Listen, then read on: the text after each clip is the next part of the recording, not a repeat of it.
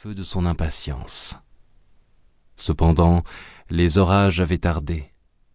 Deux ou trois seulement avaient éclaté vers la fin août, promenant sur la vallée miellée par le soleil des parfums de soufre et de sable mouillé.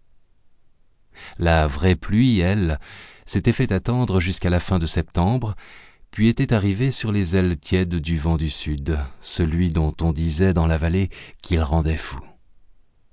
C'avait été une pluie fine mais appliquée, caressante mais obstinée, décidée à durer, à donner à la terre tout ce qu'elle réclamait dans ses soupirs depuis de longs mois. Dix jours plus tard, la merveilleuse nouvelle avait parcouru en quelques minutes toute la vallée. L'eau était de voyage. Benjamin effaça du doigt la buée de sa respiration sur la vitre, approcha son visage pour mieux voir. Sur le port, les bateaux oscillaient lourdement sous le poids du mérin, bois de cœur de chêne destiné aux tonneliers du Bordelais, et de la carassonne, bois de châtaignier taillé en piquet pour les cèpes de vigne, chargés la veille. Il chercha parmi eux la gabarre capitaine de son père, la reconnut, sentit des frissons courir sur son dos. Comme chaque fois que son regard se posait sur elle, en effet, la fierté l'embrasait car ce n'était pas une vulgaire gabarre du haut pays destinée à être vendue à Libourne, mais un vrai bateau construit en chêne, avec des membrures renforcées, sur les chantiers de Sainte-Capraise, là-bas, dans la basse vallée. Vingt-cinq mètres de long, cinq de large, d'une hauteur de bord de un mètre trente, elle ressemblait aux chalands et aux courreaux du Libournais qui, comme elle, servaient au commerce du bois, du sel, du vin, des épices, de l'huile et du poisson séché. Attachés à elle, la gabarre seconde et le gabarreau, que l'on utilisait comme bateau d'allège, bateau qui servait à décharger une partie de la cargaison dans les passes dangereuses lors de la remonte, étaient eux aussi chargés de pièces de bois qui, sous la bâche grise, semblaient des ossements monstrueux. D'autres bateaux étaient amarrés sur le port. Ceux des bateliers de Souillac, prêts eux aussi à appareiller des l'aube. Il y avait quelques années de cela, ils étaient plus nombreux encore, mais beaucoup travaillaient maintenant au déchargement du sel venu de Libourne et à celui du bois descendu du haut pays. Pas Victorien Donadieu. Il était, lui, resté fidèle à la rivière, au voyage, et Benjamin se disait qu'il le resterait aussi.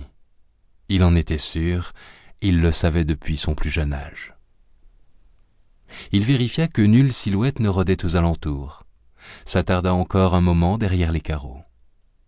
Les mâts des bateaux semblaient se dresser contre cette lumière qui coulait comme une cascade jaillie d'une faille du ciel. Sur la rive opposée, l'ombre des trembles griffait l'eau qui creusait près des berges des remous d'huile lourde.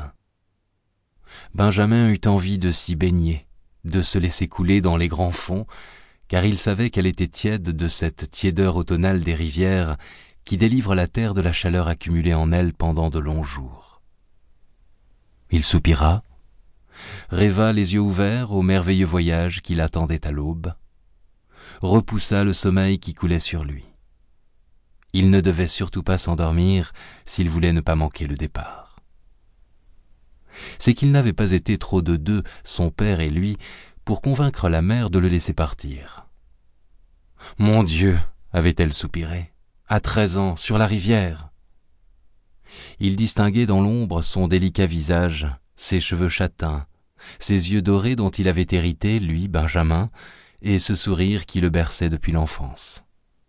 Quel contraste avec le père, l'homme qui incarnait la force et le pouvoir, ses cheveux noirs frisés, ses yeux gris-bleu, son profil anguleux où chaque trait, creusé par les voyages, révélait un caractère fier et farouche.